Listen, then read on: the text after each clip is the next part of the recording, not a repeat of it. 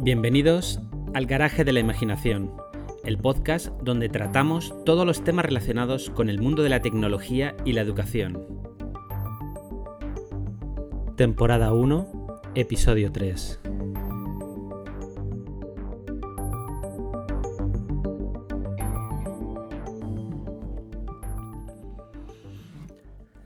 Pues bien, ya estamos en el tercer capítulo del Garaje de la Imaginación y en este capítulo vamos a hablar de, WordPress. Eh, igual nos esperabais que en, este podcast en el que tratamos temas de, tecnología y educación fuéramos a tratar WordPress, pero a mí me parece una herramienta tan poderosa, tan interesante que, que vamos a hablar bastante, bastante de ella. En estos primeros capítulos vamos a tratar de forma general los ítems que, yo, que yo considero como básicos en este mundo de la tecnología. ¿no? Empezamos en el capítulo anterior con Scratch, en este vamos a seguir con, WordPress, los vamos a ver de, de, modo general como de introducción para todos aquellos que no lo conozcan y en capítulos posteriores los iremos desarrollando diversos aspectos de, de cada uno de ellos. Bien, WordPress. WordPress es una aplicación web para publicar contenido en, Internet de una manera rápida y sencilla. Eh, es decir, es una aplicación que sirve para hacer páginas web. Para entender mejor esto, eh, debemos, pensar cómo, se hacían las cosas al principio, cuando, cuando se inventó Internet. Eh, al principio, como decíamos, las páginas web se hacían en HTML, que es el lenguaje en el que están construidas las páginas web y había que hacerlas eh, con pico y pala, eh, eh, tecleando el código, el código HTML. Luego se crearon algunos programas que facilitaban un poco esta tarea. luego había otros programas que lo que permitían era exportar contenido HTML a HTML para publicarlo en Internet. Pero el problema es que hacer cambios era algo muy, muy complicado, era algo muy, muy difícil, sobre todo gestionar eh, sitios web que eran muy grandes era realmente muy, muy complejo. Así que aquí entraron, entraron los gestores de contenidos. Los gestores de contenidos básicamente lo que hacen es separar el contenido de la forma. Es decir, el contenido, que es los textos, las imágenes, los sonidos, los vídeos, todo eso se guarda en una base de datos. Y la apariencia que le queremos dar a nuestro sitio web, todos los archivos que permiten ver la página web de una determinada manera se empaquetan dentro de lo que se conoce como tema. ¿Vale? Entonces, cuando le encargáis a alguien hacer una página web, en realidad lo que le estáis encargando es la creación de ese tema. ¿Vale? Y ese tema lo que hace es rellenarse con los contenidos que están en la, eh, en la base de datos. Así, por ejemplo, eh, una página que tenga 30 entradas, en realidad lo que hace es utilizar un tema para cada página, que es el mismo, y, y se rellena con los contenidos de cada página específicos. Imaginemos un periódico, ¿vale? Cada noticia tiene una, estructura, esa estructura es, la, es, el tema y el contenido es el texto y las fotografías, pues se incrustan dentro, dentro de, esa, de esa página web. Así cuando cambiamos el tema, cambiamos la apariencia en la que se ve nuestra página web, pero no tocamos el contenido. En educación es muy, es muy usual el utilizar Blogspot. Y yo entiendo que Blogspot es muy sencillo de, utilizar, pero en su ventaja tiene su mayor inconveniente. Eh, es muy, muy, muy sencillo, pero es que permite muy poquitas cosas. De hecho, Blogspot es un, es de Google y está totalmente abandonada por Google. Mm, hay, hace muchísimos años que Blogspot no se actualiza, quizás ha tenido alguna actualización menor, pero, pero es una aplicación que ha, que ha quedado muy, muy desfasada. Y de verdad, no la utilicéis. Utilizar WordPress no, es, que, es que no hay color. Además, sé que en el mundo de la educación a la gente le encanta Blogspot, pero no lo hagáis de verdad, no utilicéis Blogspot. Siguiendo con WordPress, tenemos que entender que existen dos, WordPress, el .com y el .org. El .com es Automatic, ¿vale? Es la, compañía que está detrás de WordPress. Cuando digo .com me refiero a que pongáis wordpress.com, ¿vale? Pues como es .com es una compañía. es la, que eh, libera las, diversas versiones que, se, van sacando de, WordPress. Y es una compañía que, gana dinero con, WordPress. Pero gana dinero no con WordPress en sí, sino ofreciendo servicios sobre WordPress. Es decir, lo que hace es ofrecer hosting, es decir, espacio en un servidor para que tú crees tu página web allí y herramientas para facilitar la creación de, sitios web con WordPress y gestión de copias de, copias de seguridad y bueno, tiene diversos planes de, precios y te van ofreciendo pues más o menos opciones eh, según tú las necesites. Esto lo que permite es crearte una página web eh, con WordPress con un clic. Tú entras, eh, eliges el plan de precios, le das a un clic y ya tienes tu página web y ya está. Y funciona, y funciona bien. El problema es que tiene sus limitaciones. Yo recomiendo que utilicéis el .org, es decir, wordpress.org. desde allí os podéis descargar un paquete de instalación de, WordPress e instalarlo en vuestro propio hosting, ¿vale? en vuestro propio servidor que contratéis.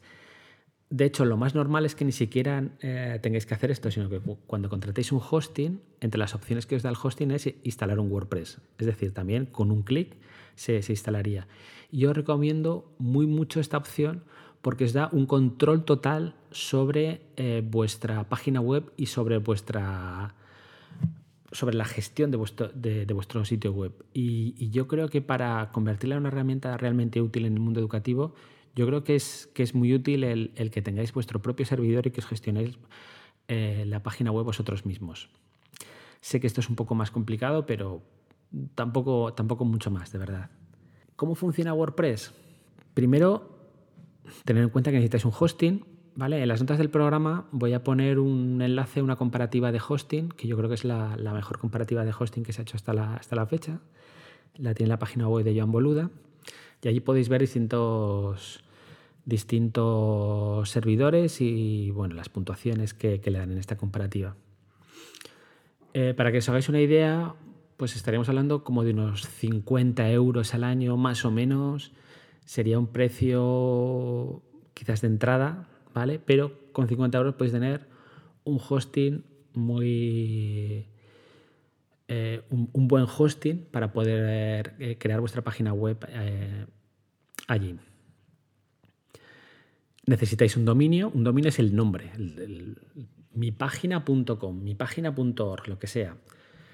eso, el proveedor de hosting normalmente también os ofrece ese servicio lo podéis hacer así si no os queréis complicar la vida o lo podéis contratar en otro servicio, servicio diferente. Pero bueno, esto estamos hablando también pues como de unos 10, 15 euros al año, ¿vale? Entonces estamos hablando que como por 65 euros, 70 euros podéis tener una eh, instalación de, WordPress, es decir, una página web propia para gestionarla de arriba abajo vosotros mismos. ¿Cómo, cómo podemos administrarla? ¿Cómo, ¿Qué es, lo que podemos hacer con la página web? Primero tenemos que, entender que WordPress tiene un sistema de roles de usuario. Es decir, puede haber varios usuarios que acceden a la página web y esto es muy interesante para los colegios, pero además esos usuarios pueden tener roles distintos. De más poder a menos poder eh, tenemos administrador, editor, autor, colaborador y suscriptor.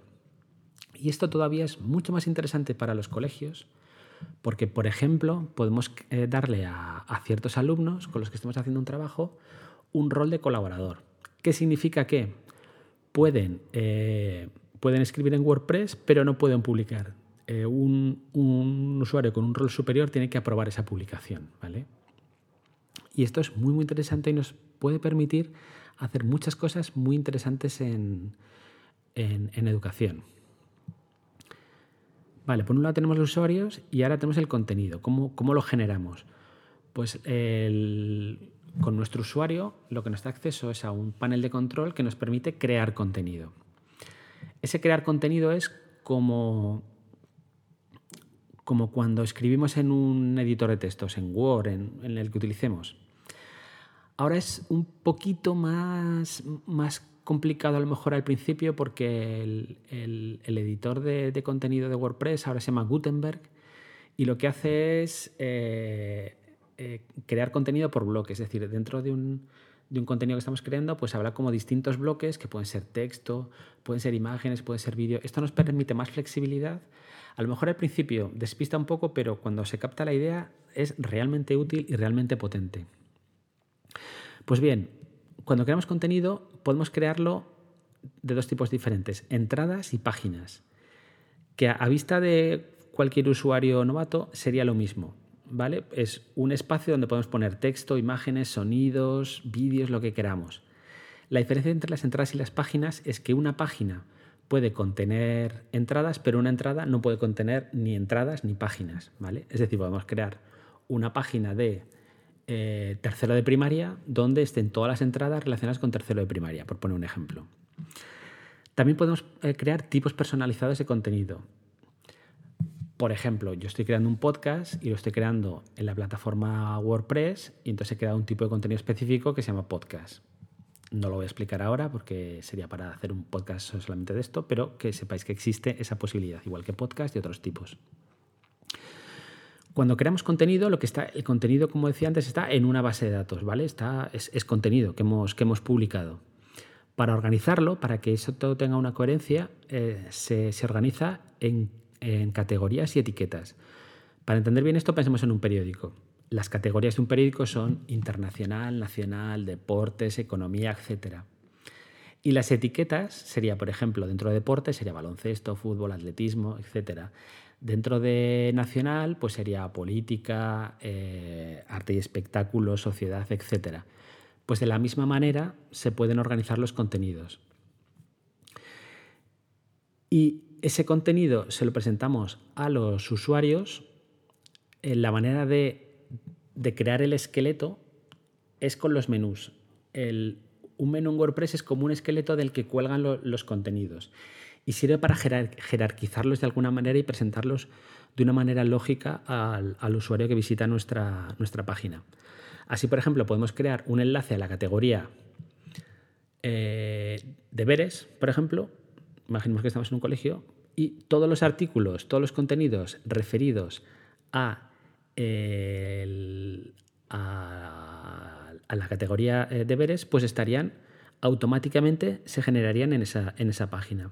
¿vale? Eso facilita muchísimo, muchísimo el, trabajo. Una recomendación, no utilicéis muchos elementos de, menú. Eh, más de 5 o 6 elementos eh, la gente se pierde, no entiende la estructura de vuestra página o entiende que no, no lo estéis jerarquizando de alguna manera. No, no entiendo que me estás presentando aquí, me estás presentando un montón de contenido sin ninguna jerarquización, sin ningún orden. Si tenéis muchos contenidos, utilizar los submenús, utilizar elementos de menú y dentro de los elementos de menú, submenús. No utilicéis demasiado, es una muy mala idea, de verdad. ¿Y por qué he traído, por qué he traído WordPress a este podcast sobre tecnología y educación? Porque creo que es una herramienta infrautilizada en el mundo educativo, absolutamente infrautilizada. Eh, la, página, la gente entiende las páginas web del colegio como ese sitio donde está la información acerca del colegio. ¿Vale? Eso está muy bien, es muy importante. Pero se podrían hacer tantas cosas con la página web del colegio. Se podrían. Se podría generar una comunidad alrededor de la página del colegio. Eh, donde los padres, los alumnos, los profesores compartieran experiencias, dieran a conocer lo que se está haciendo en las clases, eh, fuese un verdadero intercambio en las dos direcciones de información. Se podrían hacer realmente muchísimas cosas. Y yo voy a tratar en este podcast bastante WordPress porque aparte es un software que me parece maravilloso. Creo que es realmente muy, muy útil. Después tienes que entender que casi un tercio de las páginas web que hay en Internet están hechas con WordPress. O sea, son millones y millones de páginas. Hay una comunidad de gente trabajando sobre WordPress enorme y eso lo que permite es que cualquier funcionalidad que se te haya podido ocurrir a ti acerca de WordPress se le ha ocurrido ya, a alguien antes y existirá un plugin. Un plugin es un pequeño añadido que ponemos en WordPress para que haga algo más, tenga alguna funcionalidad más. Entonces, de repente vas a creer, ¿cómo puedo crear un sistema de mensajes para comunicar a las personas entre sí de una determinada manera. Pues seguro que hay un plugin para hacer eso. Un plugin para mandar correos, pues hay un plugin para hacer eso. Un plugin de formularios, pues existen decenas de plugins para crear formularios.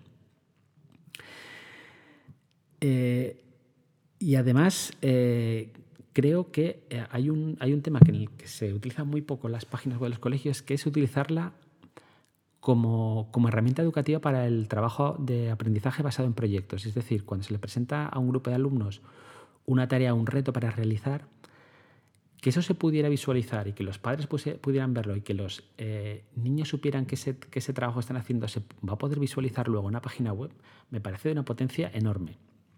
De todas maneras, yo os digo que tengo varias ideas eh, de la utilización de WordPress en el mundo educativo que iré, iré comentando por aquí, las que iremos, de las que hablando.